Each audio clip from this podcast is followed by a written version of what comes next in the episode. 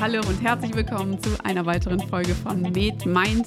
Wir widmen uns heute einem Bereich der Nephrologie und zwar der chronischen Niereninsuffizienz. Warum das super wichtig für uns ist, warum wir bestimmte Dinge einfach erkennen müssen und wie wir da vorgehen, das erklärt uns heute Frau Dr. Kahle. Herzlich willkommen, Bianca. Hallo. Wir steigen ein mit der klassischen Frage eigentlich. Ich sehe im Labor einen Krea-Wert von meinetwegen 1,4. Sollte ich jetzt beunruhigt sein? Naja, erstmal nicht. Geil, also ein Krea von 1,4 ist jetzt erstmal natürlich kein normaler Wert. Mhm. Aber wenn jetzt ein Assistent oder Notaufnahmedoktor zu mir kommt, mich anruft, dann ist meine erste Frage dann immer gleich, wie ist die GFR? Aha. Und das sollte jeder Student kennen, mhm. was eine GFR ist. Also GFR steht für die glomeruläre Filtrationsrate. Mhm sozusagen der Ausdruck ähm, der oder halt der, der Parameter, der uns sagen soll, wie ist die tatsächliche Nierenfunktion. Mhm. Denn die Nierenfunktion wird nicht nach Kreatininwerten eingeteilt, sondern nach GFR-Werten. Okay? Und das Krea korreliert aber mit der GFR. Mhm. In, insofern, dass. also das Kreatinin alleine ähm, ist ein Teil der GFR-Berechnung, mhm. die wir halt im Labor kriegen. Mhm. Und es ist natürlich auch Teil der GFR-Bestimmung im Sammelurin. Also wenn wir heute ähm, Labor bei unseren Patienten abnehmen, bestimmen wir natürlich immer das Krea und Harnstoff, das wisst ihr alle. Mhm. Aber unser Labor berechnet dann automatisch eine errechnete GFR mhm. nach verschiedenen Formeln, je nach Labor. Und dann hat man immer schon so eine grobe Orientierung, wie die Nierenfunktion ist. Mhm. Tatsächlich, ja, um zu wissen, wie die Nierenfunktion ist, brauchen wir natürlich immer ein 24-Stunden-Sammelurin. Ja, da ja. können wir das relativ genau bestimmen. Das kommt, sagen wir mal, der Wahrheit relativ nah. Aber jetzt in der praktischen Situation auf der Notaufnahme, da hast du natürlich keine Zeit, einen 24 Stunden Sammelurin zu machen. Da brauchst du, also brauchte man vorher irgendwie einen besseren Parameter, wie man dem der ganzen Sache offen auf die Spur kommt. Und die GFR, wie gesagt, ist in der Regel unter dem Kreatinin zu finden. Und ich sag mal so, ähm, Dialysepflichtig ist man, wenn diese glomeruläre Filtrationsfunktion weniger als 15 Milliliter pro Minute beträgt. Also das, wenn, wenn ihr einen Patienten habt mit einer GFR, die sich darum bewegt, sofort den Doktor im Hintergrund anrufen. Ja, also es gibt ja natürlich, ähm, wie bei allen Erkrankungen, Einteilungen ähm, mhm. der Nierenfunktion. Ähm, ich sage mal so, da Nierenerkrankungen wirklich häufig vorkommen und keine seltene Erkrankung ist, so eine grobe Orientierung, gell? also ab wann eine Nierenfunktionseinschränkung relevant wird, sollte jeder Student kennen. Gell? Das heißt, wenn die GFR unter 60 Milliliter pro Minute geht, dann muss man wirklich aufpassen und am besten solche Patienten dann auch wirklich einem Facharzt, sprich in dem Fall einem Nephrologen zuführen. Ganz konkret, wenn jetzt so ein Patient auf die Notaufnahme kommt, ähm, aus welchen Gründen auch immer, und ein Parameter, der auffällt, ist das sag ich mal, Kreatinin von 1,4 mhm. mit einer GFR, sage ich mal, die darunter steht, sage ich mal, ich schätze es jetzt mal um die 50 Milliliter pro Minute, ähm, sage ich erstmal, können wir locker bleiben. Das ist natürlich nicht gut. Okay. Das Entscheidende in dem Fall wäre, hat sich das akut verschlechtert? Hatte der vielleicht von der Woche noch eine normale Nierenfunktion und eine GFR, sage ich mal, über 90 Milliliter pro Minute? Oder ist das was, das hat er vielleicht schon seit fünf Jahren? Mhm. Gell? Das kann man natürlich in der Akutsituation oft nicht auf den Punkt bringen. Vielleicht ja. am nächsten Tag, wenn man den Hausarzt anruft. Manche Patienten wissen das natürlich auch selbst. Gell? Aber prinzipiell gehört natürlich sowas abgeklärt. Da sind wir direkt in der Äthiologie was ich ja eigentlich ganz gerne mache. Einfach um ein bisschen zu hinterfragen, woher kommt das überhaupt? Eine chronische Niereninsuffizienz, ähm, das ist ja im, jetzt auch direkt im Vergleich zur akuten eben nicht das akute Geschehen, sondern da liegen ja bestimmte Grunderkrankungen, Grunderkrankungen zugrunde. Genau. Was ist so ganz typisch oder bei welchem mhm. Patientenklientel müsste man sich im Vorhinein schon Gedanken machen, dass man das auf jeden Fall abdecken muss in der Diagnostik? Mhm. Genau. Also so die häufigsten Ursachen für eine chronische Niereninsuffizienz, das mhm. sind die typischen internistischen Erkrankungen, Diabetes mellitus, mhm. arterielle Hypertonie. dann gehen wir schon ein bisschen so was Speziellerem, die interstitiellen Nephritiden. Oh Gott, denkt sich der ja. Student immer, was bedeutet das denn? Letztlich ist das natürlich ein histologischer Ausdruck, aber da sind im Grunde all jene Erkrankungen zusammengefasst, ähm, die sozusagen eigentlich durch die moderne Medizin, durch unsere medikamentöse Therapie auch entstanden sind. Also die meisten Medikamente, ja, an die sind unsere Nieren natürlich evolutionär nicht gewohnt. Mhm. Die mussten erst in den letzten 100, 200 Jahren lernen, sich daran zu gewöhnen, gell, und die zu verstoffwechseln. Und die machen natürlich auch Nierenschäden. Und in der Regel sind es dann halt diese sogenannten interstitiellen Nephritiden, aber auch ähm, bakterielle, virale Infektionen fallen unter dieses Gebiet. Gell? Und mhm. ähm, noch viele, viele andere mögliche Sachen kommen da rein. Dann gibt es aber auch typische nephrologische Erkrankungen, ja? wie diese ganzen Glomerulonephritiden. Gell? Mhm. Also jeder Student schreckt immer davor zurück. Gell? Oh mhm. Oh Gott, das verstehe ich ja. nie. Es ist aber auch sehr speziell nephrologisch, muss man sagen. Das sind also jetzt nicht Fragen, die man zum Beispiel im Staatsexamen gestellt bekommen würde. Gut. Gell? Also wenn man das schon mal gehört hat, dass es Glomerulonephritiden bin, gibt, bin ich ja schon zufrieden. Gell? Mhm. Also alles andere geht dann später wirklich in die Facharztrichtung. Und dann gibt es aber auch genetische Erkrankungen, die ich nicht unwichtig finde. Gell? Mhm. Also sowas wie die ADPKD zum Beispiel, mhm. also die autosomal dominante polyzystische Nierenerkrankung. KD, Kidney Disease im Englischen in dem Fall. Ähm, die wenigsten wissen, dass das der häufigste genetische Defekt ist, der mit dem Leben vereinbar ist, neben der Mukoviszidose. Ja? Und ähm, das ist eine autosom autosomal dominant vererbte Erkrankung, die wirklich auch zu 50 Prozent an die Kinder weitergegeben wird. Also wir mhm. betreuen also sehr große Zystennierenfamilien hier bei uns auch. Gell? Also mhm. das fände ich schon, schon nicht schlecht, wenn ein Student zumindest mal davon gehört hat. Und dann gibt es natürlich noch ganz viele seltene Erkrankungen. Mhm. Also von auch die ganzen ähm, Autoimmunerkrankungen von den Vaskulitiden gehören auch da mit rein. Mhm. Also das ist so grob so, so, ein, grober Überblick. Ich will jetzt nicht auf Vollständigkeit hier ähm, beharren, aber das sind so, glaube ich, die wichtigsten Punkte.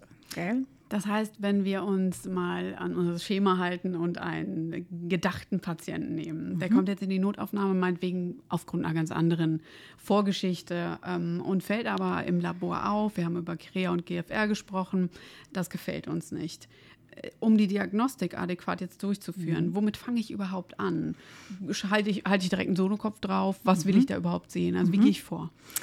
Gut, also sagen wir mal jetzt als Beispiel, wir konkretisieren es mal ein bisschen, das mhm. Beispiel mehr. Also wir haben da jetzt, sage ich mal, einen 40-jährigen Mann zum Beispiel mhm. mit ähm, einer GFR von 45 Milliliter pro Minute. Das ist natürlich kein altersentsprechender Nierenfunktionswert. Das ist ja schon mal hochpathologisch. Sagen wir noch, er hat ein bisschen Luftnot gell, mhm. und hat Wassereinlagerung in den Beinen. Mhm. Also der schreit ja schon so ein bisschen danach, oh, da stimmt was mit der Niere nicht. Wassereinlagerung, vielleicht pinkelt er nicht richtig, gell? Mhm. Also was ist da los? Wenn man Luftnot hat, muss man natürlich auch immer ans Herz denken. Wir gehen jetzt mal davon aus, die Herzschiene haben wir ausgeschlossen. Ähm, was muss man als Doktor denn machen? Ähm, neben der Blutuntersuchung und der klinischen Untersuchung natürlich immer vorneweg, ist das zweite Standbein in der Nephrologie, in der Diagnostik immer der Urin. Ja. Okay, also pathologische Veränderungen an der Niere erkenne ich an pathologischen Eiweißausscheidungen im Urin. Mir geht es jetzt gar nicht um die Funktionsmessung im Urin, sondern wenn bestimmte Strukturen in der Niere, durch welche Erkrankung auch immer, zerstört sind oder angegriffen sind, mhm. erkrankt sind, dann tauchen bestimmte Eiweiße im Urin auf. Also deshalb sagen wir Nephrologen dann immer zu den Kollegen, habt ihr schon Urin weggeschickt? Mhm. Okay. Und ähm, Urin kann man auf zweierlei Art und Weise bezüglich Proteinurie untersuchen. Man kann das spontan machen, mhm. man kann einen Urinsticks machen. Ne? Wobei diese Sticks nur eine grobe Orientierung geben, ist der Eiweiß drin oder nicht. Das Eiweiß, das uns Nephrologen ja besonders interessiert, das ist das mhm. Albumin. Genau, die Albuminurie, die kann dieser normale ähm, ja, Kompoteststreifen gar nicht erkennen ähm, in den niedrigen Bereichen. Gell? Also erst ab einer gewissen Höhe schlägt er da aus und macht auch überhaupt keine Differenzierung. Ähm, deshalb sagen wir immer, schickt bitte mal ein Spontanurin. Ähm, da kann man nämlich sehr einfach ähm, sozusagen die Eiweiß- und Albuminausscheidung bezogen aufs Kreatinin sehr schnell bekommen, ja. dass wir schon mal so eine grobe Orientierung haben. Und eine Albuminurie ist physiologisch bis 30 Milligramm pro Gramm mhm. Ja, alles, was darüber liegt, ist hochpathologisch. Genauer oder exakter zur Quantifizierung kann man das natürlich dann im 24-Stunden-Sammelurin machen, aber das ist natürlich dann immer was für den nächsten Tag. Aber wenn jemand in die Notaufnahme kommt mit ähm, erniedrigter GFR, Wassereinlagerung, immer gleich mal ein Urin wegschicken, dann hat man schon mal eine Orientierung. Da stimmt mhm. was nicht und das geht in die und die Richtung. Und dann hast du es auch schon gesagt, der Schallkopf muss dann immer draufgehalten mhm. werden. Klar. Gell? Also man will natürlich dann auch immer akute Sachen ausschließen. Du ja. kannst was ganz Banales haben, einfach einen postrenalen Aufstau, weil du ein Steinchen hast genau. oder weil du einen Harnwegsinfekt ja. hast, weil es irgendein mechanisches Problem gibt. Also den Stau musst du schnell vom Tisch haben. Und dann kannst du aber auch im Ultraschall sehr schnell erkennen, ist das eine chronische oder eine akute Veränderung. Eine mhm. akut veränderte Niere sieht groß geschwollen aus. Das sind so typische sonografische Dinge, die man das sieht. Das ist, würde jetzt den Rahmen sprengen, ja. das im Einzelnen zu beschreiben. Chronisch veränderte Nieren sehen anders aus. Die fangen eher an zu schrumpfen. Mhm. Das Nierenparenchym, das eigentliche Nierengewebe, wo der Urin und die ganzen Funktionen stattfinden, ähm, verschmälert sich, das verdichtet sich. Also es ist ein typisches Bild. Also kurzum, das ist so eine grobe Orientierung, die wir machen, um sozusagen einzuschätzen, in welche Richtung geht das. Ja. ja? Wenn jemand aber jetzt zum Beispiel noch nie, es muss ja jetzt nicht immer die Notaufnahme sein, noch nie bei einem Nephrologen war, gell? Und es sind, wo, in welcher Untersuchung, vielleicht in der Einstellungsuntersuchung, ähm, so ein bisschen Eiweiß im Urin aufgefallen, ein bisschen eingeschränkte Nierenfunktion über die GFR, vielleicht auch ein bisschen Mikrohämaturie, mhm. die ja da auch nicht ja. hingehört per se. Ähm, und er kommt dann einfach zum Nephrologen in der Ambulanz zu uns, gell? Dann macht man natürlich eine viel breitere Diagnostik, gell? Also der wird einmal, ich sage immer einmal so einen Rundumschlag gemacht, gell? Mhm. Und sozusagen die gängigen Sachen, also vom Diabetes bis Blutdruck, das wird natürlich alles abgefragt, kontrolliert, ein HbA1c zum Beispiel bestimmt, aber auch die ganzen Autoimmungeschichten, also immunologische Sachen, sowas wie die akuten Vaskulitiden, um die vom Tisch zu bekommen. Ja. Es wird eine Bildgebung gemacht, natürlich, wenn du Zysten hier zum Beispiel als Verdacht hast, das würdest du sonografisch grafisch erkennen. Also da läuft ein gewisses Standardprogramm. Gell? Und alles mit dem Ziel, es geht ja immer nicht nur darum, ähm, ja sozusagen den Schaden zu bestimmen oder einzugrenzen. Klar, du willst einen Status quo haben, mhm. du willst aber die Ursache finden und das Ganze zum Stoppen zu bringen. Also bei der Niere ist es halt so, was chronisch kaputt ist. Gell? Das können wir in der Regel nicht mehr rückgängig machen. Mhm. Gell? Aber wenn das schon nicht mehr rückgängig zu machen ist, heißt es zumindest den Status quo bewahren. Den Rest erhalten. Mhm. Und da geht es natürlich dann darum, die Grunderkrankung zu behandeln. Genau. Also sprich eine optimale Blutdruckeinstellung, eine optimale Diabeteseinstellung, ja. eine Vaskulitisbehandlung und, und, und, je nach Grunderkrankung. Das wäre jetzt direkt meine nächste Frage, nämlich dahingehend, wie wir therapieren. Wobei ich einen Punkt vorher gerne noch abklappern würde, weil du es angesprochen hattest. Mhm. Wir haben ganz oft, kriegen wir mit, dass Medikamente nephrotoxisch sind. Mhm. Und da können wir einfach mal ein Beispiel nehmen, äh, ACE-Hämmer. Hm. Ähm, und an sich ist ja auch die Physiologie oder was da eigentlich passiert relativ logisch, beziehungsweise das erklärst du uns jetzt am besten. Ähm, wann darf man dann überhaupt noch agieren, wenn wir jetzt davon ausgehen, es liegt eine andere hm. Grunderkrankung zugrunde? Wie balanciere hm. ich das am Ende überhaupt? Also erstmal, die ACE-Hämmer sind nicht nephrotoxisch. Ah, Fehler okay. meinerseits. Okay. ACE-Hämmer sind super Medikamente, mhm. super Blutdruckmedikamente, die an der Niere ansetzen und dort die Blutdruckregulation steuern. Ähm, das sind Medikamente, die wir auch verordnen zur mhm. Blutdruckeinstellung. Gell? Die haben nämlich sehr positive Eigenschaften, mhm. auch was die Niere angeht. Ähm, also deren Effekt, ich sage das jetzt mal ganz einfach, ähm, regulieren oder, oder beeinflussen ähm, die Durchblutung der Niere. Den die GFR, tatsächlich. Genau, ne? tatsächlich also wenn ich die Gefäße einfach aufmache. Genau, genau, genau. Die beeinflussen direkt die GFR. Okay. Und das ist ein Effekt, den wir gerade am Anfang einer beginnenden chronischen Niereninsuffizienz sehr schätzen. Ja. ja? Denn ähm, über das Albumin müssen wir vielleicht nochmal sprechen.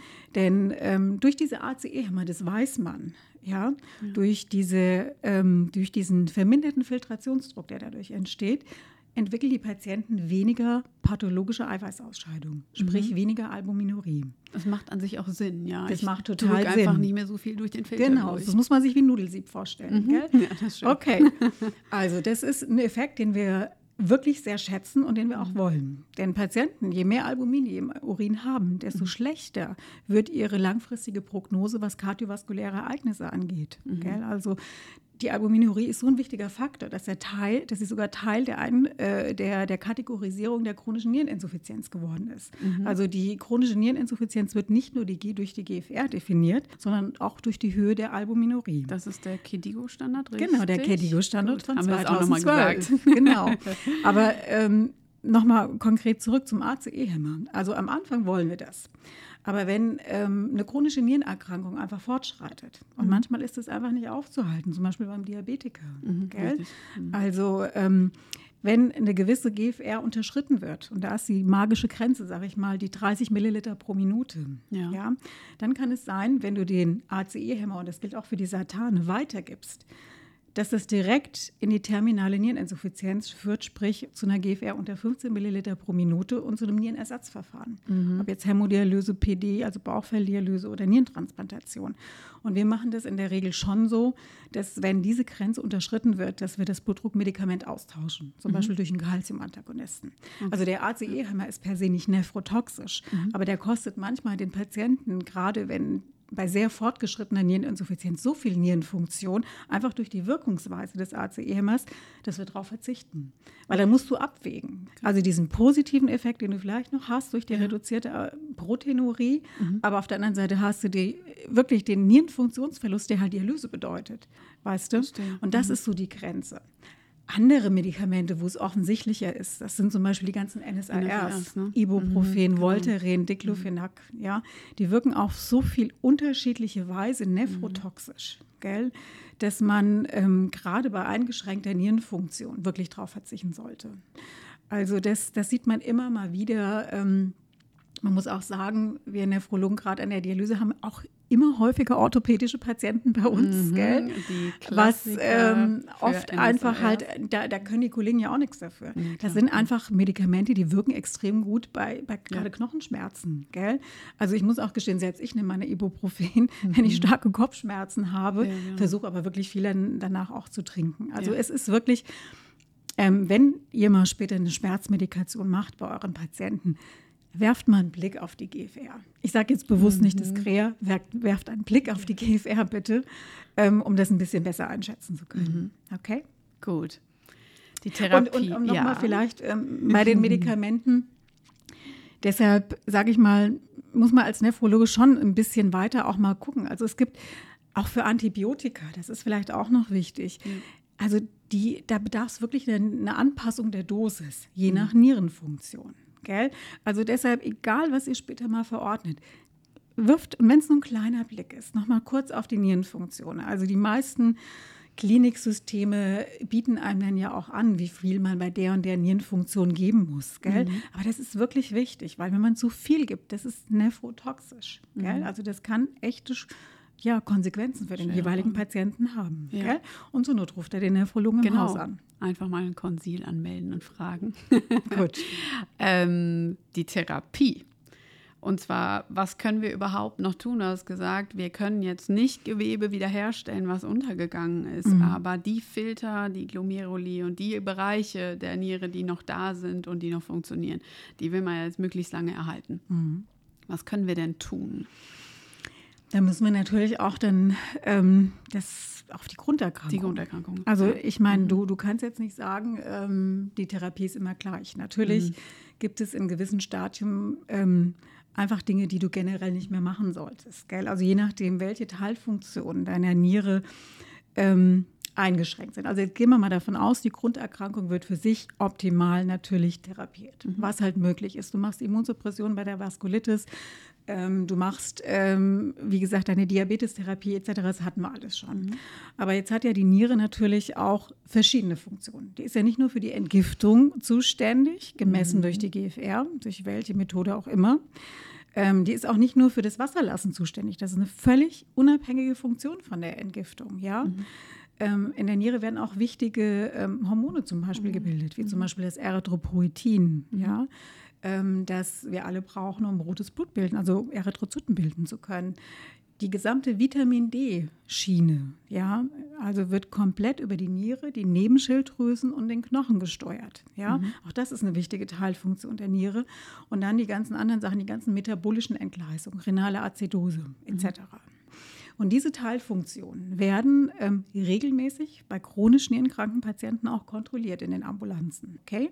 Und man weiß, wenn jetzt die Nierenfunktion unter 60 Milliliter pro Minute nach GFR fällt, nehmen halt diese ganzen anderen Teilbereiche der Niere, müssen nicht zwangsläufig, aber können nach und nach auch schlechter werden und abnehmen. Mhm. Und das kann man heute substituieren und zum Teilweise mhm. ausgleichen. Ja. Also du machst natürlich, wenn die dann alle paar Monate mal vorbeischauen, manche müssen auch öfter, regelmäßige HB-Kontrollen. Ja. Liegt ein Erythropoetinmangel vor. Mhm. Ja, wenn das so ist, wird es substituiert. Also sozusagen chronisch Nierenkranke müssen heute nicht mehr leichenblass rumlaufen, wie das vielleicht vor vielen Jahrzehnten noch war. Also die, die kriegen sozusagen damit, wo sich die Sportler immer gerne mal dopen, ähm, das legal. Gell? Also für diese Patienten wurde es mitentwickelt.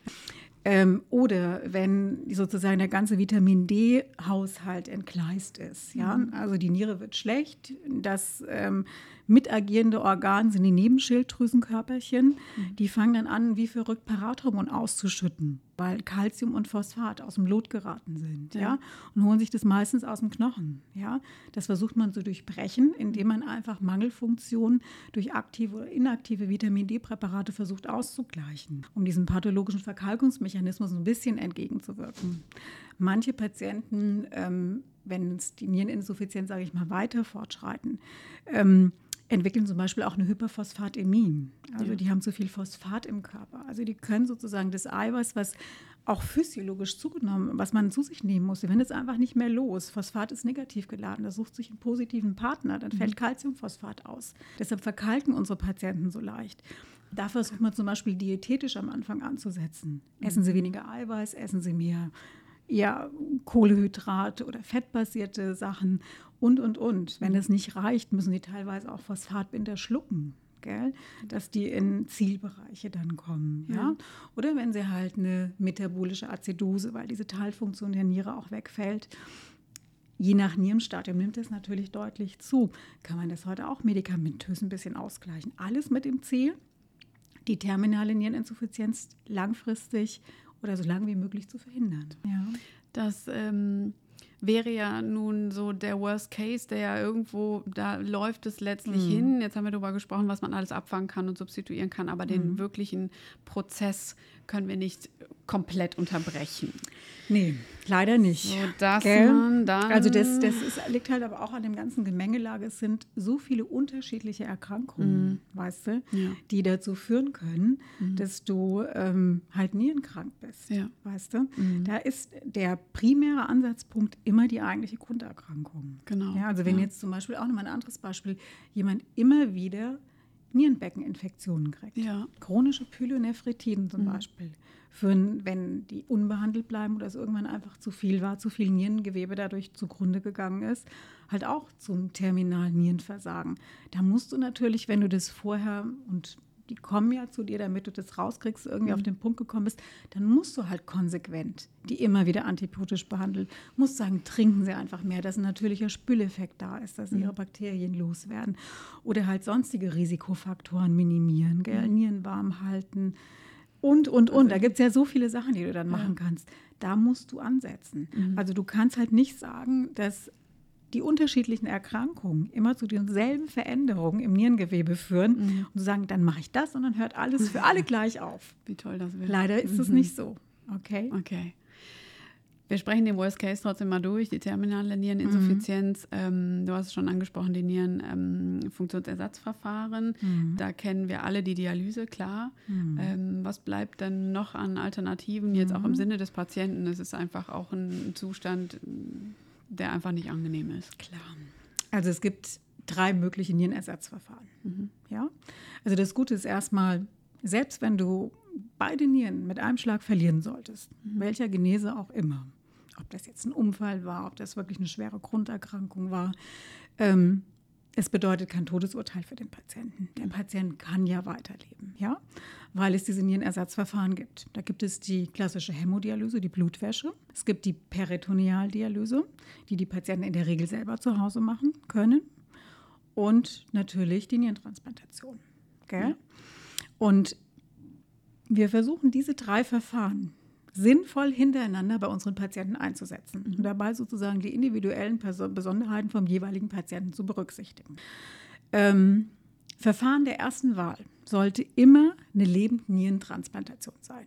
Mhm. Die Wartezeit ähm, für eine ja, Leichenniere, für eine Kadaverniere, das heißt tatsächlich so, das mhm. Wort habe ich mir jetzt nicht ausgedacht, also ähm, beträgt weiterhin durchschnittlich acht Jahre.